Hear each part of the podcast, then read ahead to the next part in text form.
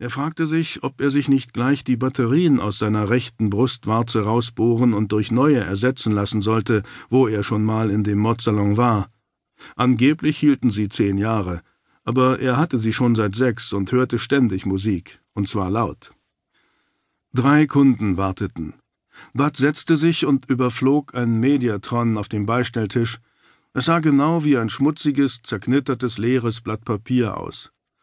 Selbstschutzanalen, sagte er, laut genug, dass alle im Wartezimmer ihn hören konnten. Das Logo seines bevorzugten Lesefutters gerann auf der Seite. Mediaglyphen, überwiegend die coolen Animierten, ordneten sich zu einem Gitter. Bud scannte sie, bis er eine gefunden hatte, die eine vergleichende Auflistung unterschiedlicher Geräte kennzeichnete, und schnippte mit dem Fingernagel darauf. Neue Mediaglyphen erschienen und umgaben ein größeres Szenefeld, in dem die Redakteure der Annalen Schädelkanonen verschiedener Fabrikate an lebenden und toten Zielen erprobten. Bud warf das Mediatron wie ein Frisbee auf den Tisch zurück. Es war derselbe Test, den er den ganzen letzten Tag studiert hatte. Es gab noch keine Neuentwicklung, und er blieb bei seiner Entscheidung. Einer der Typen vor ihm wollte eine Tätowierung, was etwa zehn Sekunden dauerte. Der andere wollte nur seine Schädelkanone nachladen lassen, was auch nicht mehr Zeit beanspruchte. Das Mädchen wollte ein paar Sieten in ihrem Liftinggitter austauschen lassen, besonders um die Augen, wo sie Fältchen bekam. Das dauerte eine Weile, daher griff Bud wieder zu dem Mediatron und rief einen Raktiven auf, seinen Liebsten, mit dem Titel Hals, Maul oder Stirb.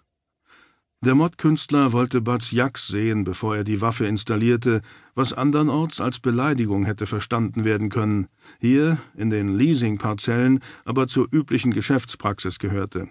Als er sich vergewissert hatte, dass es sich nicht um eine Verarsche handelte, kotisierte er Buds Stirn mit einer Spraydose, klappte einen skalpierten Hautlappen nach hinten und stülpte eine Maschine an einem empfindlichen Roboterarm wie ein Zahnarztwerkzeug über Buds Stirn. Der Arm steuerte die alte Waffe automatisch an und bewegte sich mit erschreckender Schnelligkeit und Zielstrebigkeit. Bud, der wegen seiner Muskelstimulatoren schon unter günstigen Bedingungen ein bisschen zappelig war, zuckte etwas zusammen, aber der Roboterarm war hundertmal schneller als er und entfernte die alte Waffe zielsicher. Der Inhaber verfolgte alles an einem Monitor und musste nichts anderes tun, als seinen Senf dazugeben. Das Loch in deinem Schädel ist ziemlich uneben, Darum fräst die Maschine es etwas aus. Okay, jetzt kommt die neue Knarre. Ein hässliches, klopfendes Gefühl strömte durch Buds Schädel, als der Roboterarm das neue Modell einsetzte. Es erinnerte Bud an seine Jugend, wenn einer seiner Spielkameraden ihm mit einem Luftgewehr vor die Stirn geschossen hatte. Er bekam sofort leichte Kopfschmerzen. Sie ist mit hundert Schuss Popcorn geladen, sagte der Inhaber, zum Ausprobieren.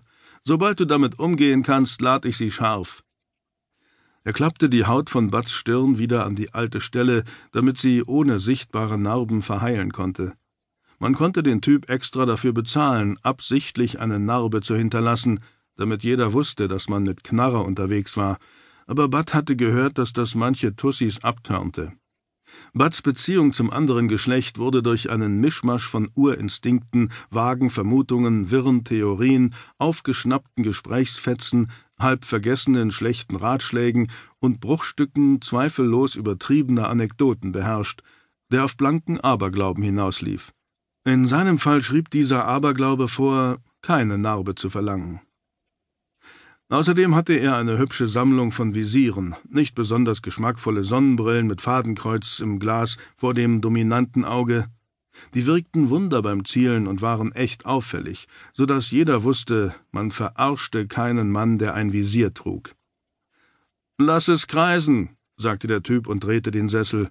Es war ein alter, antiker, mit gerüpptem Vinyl bezogener Friseurstuhl, so dass Bud eine Schaufensterpuppe in der Ecke des Zimmers sehen konnte. Die Puppe hatte weder Gesicht noch Haare und wies wie die Wand dahinter kleine Brandflecken auf. Status, sagte Bud und spürte, wie das Gewehr als Reaktion darauf leicht summte. Bereitschaft, sagte er und spürte wieder ein Summen. Er richtete den Blick direkt auf die Puppe. Los, sagte er. Er hauchte es mit reglosen Lippen, aber das Gewehr hörte es. Er spürte, wie ein schwacher Rückstoß seinen Kopf nach hinten drückte und ein verblüffendes Pop von der Schaufensterpuppe ertönte, begleitet von einem Lichtblitz an der Wand über ihrem Kopf. Buds Kopfschmerzen wurden schlimmer, aber das war ihm egal. Das Ding feuert schnellere Munition, also musst du dich daran gewöhnen, etwas tiefer zu halten, sagte der Typ. Bud versuchte es nochmal und traf die Schaufensterpuppe diesmal mitten in den Hals. Guter Schuss. Wenn du Hellfire benutzt hättest, hättest du ihn geköpft, sagte der Typ. Sieht so aus, als wüsstest du, was du tust. Aber es gibt noch andere Möglichkeiten und drei Magazine, so dass du verschiedene Munition laden kannst. Ich weiß, sagte Bud. Ich hab das Ding abgecheckt. Dann zu dem Gewehr. Zehn abfeuern, mittlere Streuung. Darauf sagte er wieder Los. Sein Kopf wurde viel heftiger zurückgeworfen, und zehn Pops ertönten gleichzeitig auf dem Körper der Puppe und an der Wand dahinter. Das Zimmer wurde allmählich verraucht und roch nach verbranntem Plastik. Du kannst bis zu hundert abfeuern, sagte der Typ, aber der Rückstoß würde dir wahrscheinlich das Genick brechen. Ich glaub, ich hab's drauf, sagte Bud. Also lad mich voll. Erstes Magazin Elektroschockpatronen, zweites Magazin Krüppler, drittes Hellfire. Und bring mir ein paar Scheiß Aspirin. Source Victoria. Eine Beschreibung der Örtlichkeit. Die luftholenden Atemzüge von Source Victoria brachen wie eine Gischt hundert Meter langer Kallalilien aus dem Gipfel des Königlich Ökologischen Konservatoriums hervor. Darunter machte ein inverser Baum wurzelartiger Leitungsrohre den Vergleich perfekt. Diese Rohre breiteten sich fraktal durch das diamanthaltige Urgestein von New Chosin aus und führten in Form zahlloser Kapillaren, die mehrere Dutzend Meter unter der Oberfläche ringförmig um das Korallenriff herum verteilt waren, ins Wasser des südchinesischen Meeres. Ein einziges riesiges Rohr, das Meerwasser schluckte, hätte in etwa dieselbe Wirkung gehabt. Ebenso hätte man die Lilien durch einen heulenden Schlund ersetzen können, in dem Vögel und Abfall gegen ein blutiges Gitter klatschten, bevor sie die Maschinen zukleistern konnten aber das wäre nicht ökologisch korrekt gewesen. Die Geotekten von Imperial Tectonics hätten ein Ökosystem nicht erkannt, wenn sie mittendrin gelebt hätten, aber sie wussten, Ökosysteme waren besonders lästig, wenn sie verpestet wurden, und aus diesem Grund schützten sie die Umwelt mit derselben umsichtigen, besonnenen, grün angehauchten Mentalität, mit der sie Überführungen und Abwasserkanäle entwarfen. Deshalb wurde das Wasser mit Mikroröhren nach Source Victoria befördert, so wie es in einen Strand einsickern würde.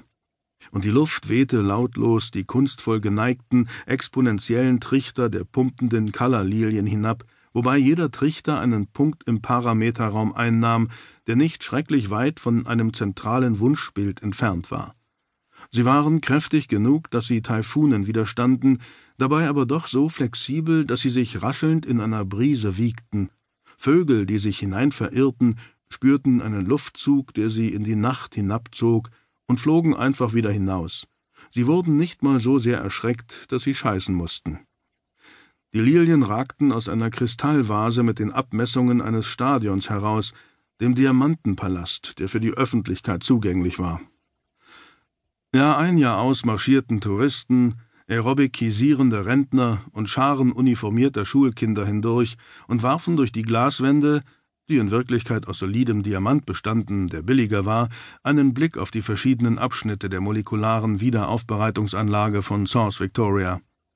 Schmutzige Luft und schmutziges Wasser wurden in Tanks gesammelt. Neben jedem Tank befand sich ein anderer, der etwas reinere Luft und etwas reineres Wasser enthielt. Das wiederholte sich mehrere Dutzend Male. Die Tanks am Ende waren gefüllt mit vollkommen reinem Stickstoff und vollkommen reinem Wasser. Die Reihe der Tanks wurde als Wasserfall bezeichnet, ein ziemlich abstraktes Beispiel von Ingenieurshumor, das den Touristen, die nichts Knipsenswertes sahen, völlig entging. Das ganze Geschehen spielte sich in den Trennwänden zwischen den Tanks ab, die eigentlich gar keine Wände waren, sondern fast unendliche Gitter mit submikroskopischen Speichenrädern, die sich unablässig drehten. Jede Speiche packte ein Stickstoffatom oder Wassermolekül auf der schmutzigen Seite und gab es wieder frei, wenn sie es auf die saubere Seite geschafft hatte. Was nicht Stickstoff oder Wasser war, wurde nicht erfasst